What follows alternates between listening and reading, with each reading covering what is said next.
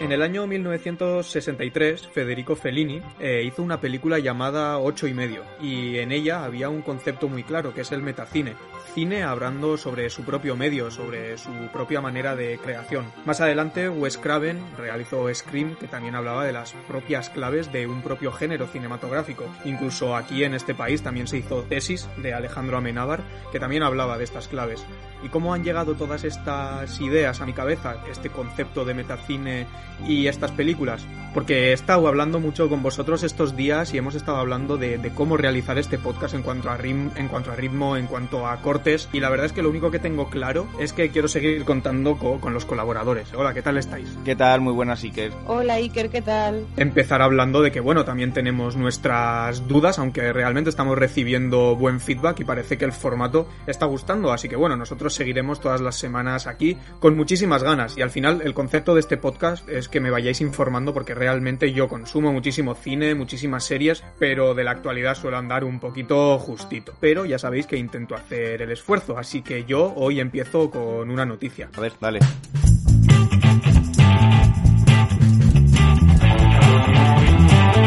Desde el Joker, no sé si os habéis dado cuenta, pero la carrera de Joaquín Phoenix está un poquito en stand-by, no ha salido en muchísimos más proyectos. Pero uno de mis directores nuevos favoritos, que es Ari Aster, que ha hecho Hereditary y Midsommar, pues parece que va a contar con él en su nueva película, una película de la que se sabe bien poco, que va a tener como título Disappointment Boulevard, y de lo poquito que se sabe es que va a ser un retrato íntimo de uno de los empresarios más exitosos del mundo. Pero claro, teniendo en cuenta que las anteriores dos películas de Ari Aster eran sobre sectas y tal, pues a lo mejor esto que parece que va a ser un biopic no lo es y nos saltan por otro lado, lo cual puede estar muy bien. Y esto también me, ha, traído una pregunta, porque la interpretación de, de Joaquín Phoenix en Joker fue magistral y quería preguntaros alguna interpretación que recordéis que haya sido increíble. Por ejemplo, Pablo, ¿qué se, qué se te viene a la cabeza? Estaba pensando, tengo un par o tres. Eh, me quedo con Natalie Portman, eh, que es una debilidad personal en El Cisne Negro, en la película de,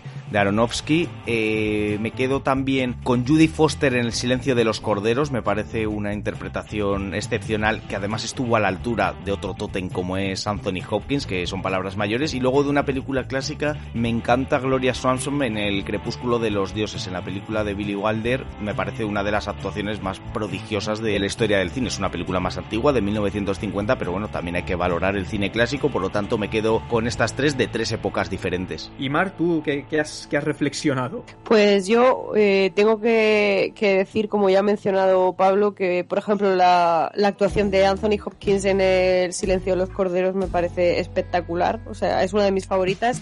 Y también tengo que, que nombrar a, a, Jack Nicholson en, en, El Resplandor porque es otro de mis imprescindibles sin, sin duda. Pero yo sí que había pensado, y además esto me hace pensar que Aronofsky tiene bastante callo como direct, director de actores porque mi, mi, propuesta era el en Burstyn en Requiem por un sueño, que la verdad es que sí que me pareció que hacía un papel muy creíble y que me lo hizo pasar realmente mal, como el resto de la película. No sé si la habéis visto. Sí, sí, sí, sí, sí, totalmente. Hay, hay directores que siempre sacan lo mejor. Uno que me recuerda siempre es, es Woody Allen, por ejemplo, con, sí. con, con Diane Keaton, bueno, con Penelope Cruz recientemente, con Scarlett Johansson.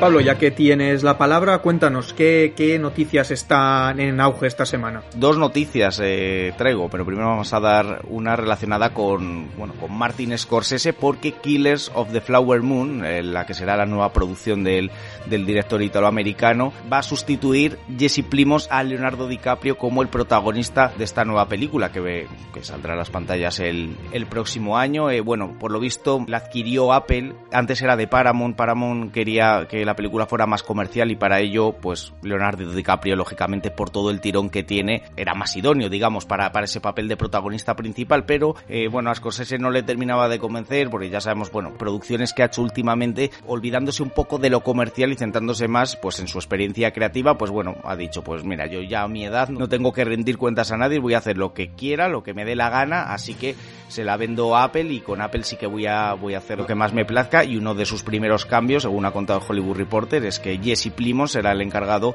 de interpretar al, al personaje que hasta el momento estaba adjudicado a, a Leonardo DiCaprio. Desde luego ya en el irlandés vimos que hizo lo que le dio la real gana y salió, y salió un producto más que interesante, así que veremos qué hace con esta nueva película. A Jesse Plimos, que lo recordaremos de, sobre todo de Breaking Bad, que aparece en las últimas temporadas, el joven actor medio rubio, medio pelirrojo, que últimamente está teniendo bastante, bastante protagonismo. Yo tengo que decir que tengo muchas ganas de ver esta película porque se está organizando toda una rumorología sobre cómo va a ser, quién va a estar, y la verdad es que mmm, manejamos un elenco muy, muy atractivo, entonces tengo ganas de, de saber qué, qué, es lo que prepara Scorsese. Encima también está Robert De Niro por ahí, o sea que, que promete mucho, sí, sí. Bueno, Pablo, ¿y qué más hay en el caldero? A ver, no es una noticia exactamente, se está hablando mucho eh, últimamente de cómo va a ser la gala de los Oscars, si va a ser presencial, si va a ser parte presencial, parte desde diferentes lugares en términos de realización. Lo que está claro es que no está claro ahora mismo. Esa, es la, la, noticia o la no noticia, porque claro, estamos hablando de que las nominaciones definitivas son el 15 de marzo y la gala será en mediados de abril y hoy en día todavía no se sabe. Claro, están diciendo, bueno, pues hacemos pruebas, test de antígenos, test de, bueno, PCRs a todos los que vayan a ir y que estén encerrados como en una burbuja durante dos días para que pueda ser íntegramente presencial, pero al final estamos hablando de que el Dolby Theater de Los Ángeles está en mitad de la ciudad, siempre se acerca muchísima gente, problemas de logística bastante, bastante importantes que vamos a ver cómo, cómo se resuelve. También yo creo que, que galas como la de los Goya puede servir un poco de referencia para ver cómo funciona con, con este tipo de, de, restricciones también en cuanto a presencialidad de los actores, de los directores, de todos los, los invitados y nominados. Pero bueno, yo creo que los Oscars van a su ritmo, insisto, creo que van a, van a fijarse en otro tipo de galas, también la de los Globos de Oro, eh, para ver cómo funciona y si ven que es un desastre en términos de audiencia, en términos de realización, yo creo que optarán por hacerlo presencial 100%, pero tomando mil medidas como guardar en una burbuja una semana antes a todos los que vayan a acudir a la gala. Pero bueno, vamos a ver, iremos informando sobre esto porque es un tema yo creo interesante que a la gente también le suscita interés o no el hecho de que la gala sea presencial o sea telemática. Toda esa magia que rodea a los Oscars, la verdad es que, que se pierde, ¿no? Si al final es, es una gala telemática, Totalmente. no es presencial, pero es un, un verdadero desafío y, y, yo tengo ganas de ver cómo, cómo va a ser finalmente. Yo desde luego este año no envidio para nada a los que tienen que estar organizándolo porque eso serán unos quebraderos de cabeza tremendos. Pues muchas gracias Pablo por estas noticias porque realmente no tenía ni idea de ellas como es habitual. Y Mar, pues sorpréndeme esta semana, ¿qué nos traes?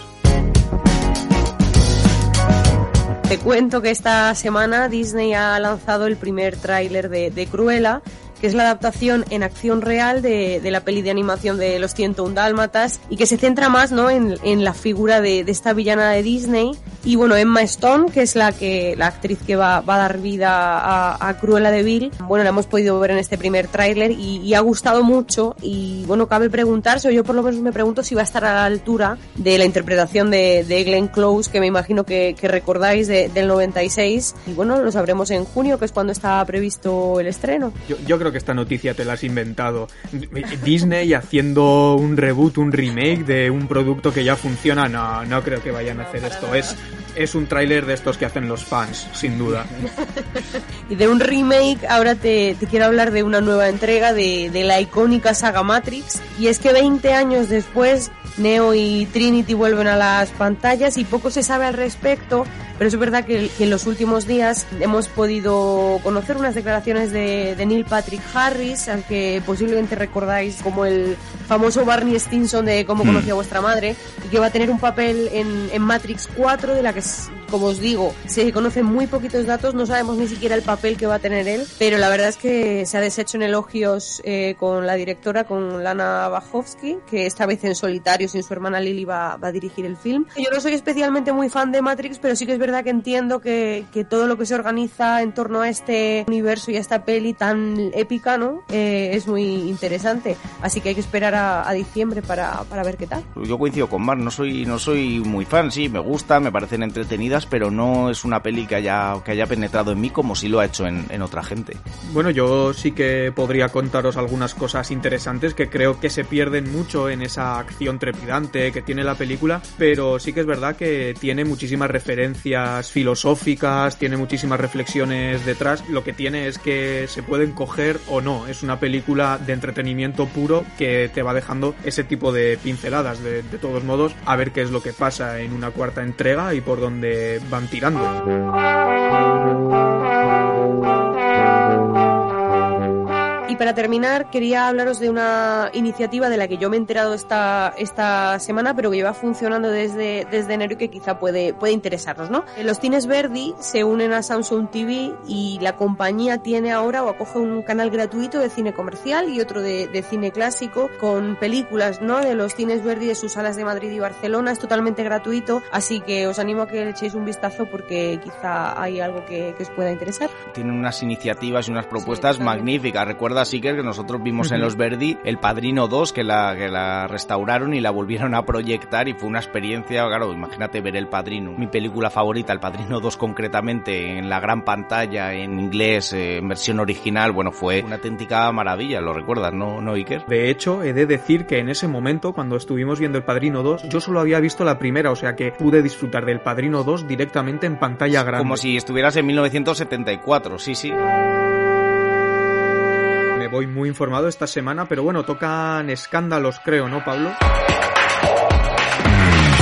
Sí, tocan escándalo o lo que fueron en su día escándalos que se llevan a la pantalla. Hablamos de que el próximo lunes 22 de febrero llega a España, HBO España concretamente, el primero de los cuatro episodios que tratan la guerra familiar, mediática y judicial que mantienen Mia Farrow y Woody Allen, exparejas, desde 1992, concretamente desde el 4 de agosto de 1992, que fue cuando supuestamente eh, Woody Allen, el director, abusó sexualmente de Dylan Farrow, la hija de Mia Farrow y de y de Woody Allen. Esto es como contraprogramar el libro de Woody Allen de A propósito de nada en el que se defiende de estas acusaciones. Es un poco a modo de réplica, pero está suscitando pues pues mucho interés lógicamente porque es un tema que bueno, lleva 20, 28 años candente desde que sucedió, como digo, ese 4 de agosto de 1992. No se sabe si es verdad que Woody Allen abusó de la hija de Mia Farrow. Bueno, tratándose de un producto de HBO está interesante, será interesante ver con qué testimonios cuentan y a ver si son capaces de arrojar un poco de luz de lo que es un auténtico culebrón, insisto, desde hace casi 30 años. Es un tema del que nunca se ha dejado de hablar verdaderamente, es que está siempre que se menciona Woody Allen, está como flotando en el aire ese tema, o sea que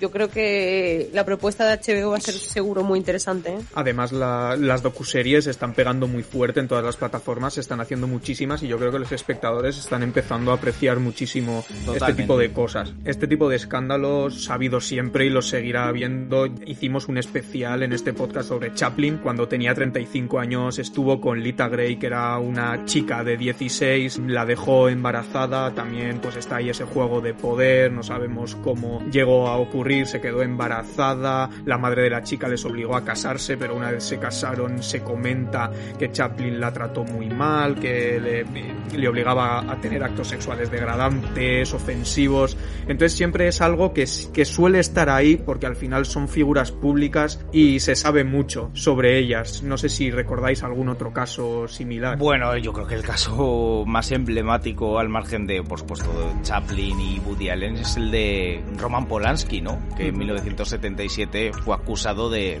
de haber violado a una niña de, de 13 años, supuestamente en el jacuzzi de la casa de Jack Nicholson, por aquel entonces marido de Angelica Houston. Abandonó el país, Polanski, en libertad eh, bajo fianza, después de haber estado en una prisión en, en, California y bueno, nunca ha vuelto a pisar suelo, suelo estadounidense. El director de, origen, de origen francés ha seguido haciendo películas, por supuesto, o sea, bueno, sin más lejos El pianista, que fue tremendamente premiada en la gala de, los Oscars, la película protagonizada por Adrien Brody. Pero bueno, él ha seguido haciendo películas, pero es cierto que bueno, que aquel escándalo fue muy, fue muy sonado y también siempre se ha cernido esa sombra sobre, sobre el director francés Roman Polanski por, por aquel escándalo sucedido en el año 1977. Ahí en el aire dejamos la pregunta para los oyentes. Eh, hemos hablado de las películas tan icónicas de Chaplin que tanto aportaron a la historia del cine. Pablo ha comentado películas también muy icónicas de Polanski. A mí me viene a la cabeza La Semilla del Diablo, que es una película que en su momento me impactó mucho, que a lo mejor a veces acaban siendo empañadas por estos actos. Y es una reflexión que yo creo que sí que hay que hacer. Yo creo que hay que separar al, al autor y a su obra, ¿no? Por un lado está la parte creativa, la parte de, su trabajo puramente eh, laboral, que es por lo que yo creo que nosotros a este tipo de personajes deberíamos valorarlo, porque nosotros a nosotros no nos gusta Roman Polanski o Woody Allen o Chaplin porque sean ideólogos de nada, no, a mí me gustan porque son buenos directores, porque su trabajo, únicamente su trabajo, es bueno y a mí me gusta. Luego lo que hagan en su vida privada, no digo que no me importe, pero si no son referencia mías en absoluto, me da exactamente igual. El problema es cuando estas personas se convierten en referencia de la gente. En ese caso, yo creo que sí se deben mezclar la obra y el autor. Para, eso está, está la justicia. Yo me limito a valorar y analizar sus películas y sus trabajos, nada más y nada menos. ¿Tú lo tienes tan claro, Mar? Pero para nada, o sea, me parece un debate muy, muy complicado, ¿no? Eh, al final sí que es cierto que intentas valorarlos por su trabajo, ¿no? Eh, hay ocasiones quizá o con, con ciertos escándalos o con ciertos temas que te cuesta no pensar en lo que mm, esa persona ha podido hacer a, a nivel personal. Entonces eh, es un poquito complicado para mí, ¿no? Pero también es cierto que estamos hablando de un tipo de arte y por lo tanto si esa persona se dedica a escribir guiones habría que analizar también cuánto de esa persona hay en esa obra de arte. De todos modos es un tema muy amplio que si os interesa lo, nos lo podéis comentar en nuestras redes sociales y dedicaremos un podcast a hablar de todos estos casos y a intentar contar con más opiniones para intentar llegar a algún puerto aunque lo veo muy difícil. En este caso os dejamos a vosotros que reflexionéis sobre ello esta semana. Bueno, vemos la que viene con, espero, noticias igual de frescas que esta. Pues ahí estaremos, como siempre. Hasta la semana que viene.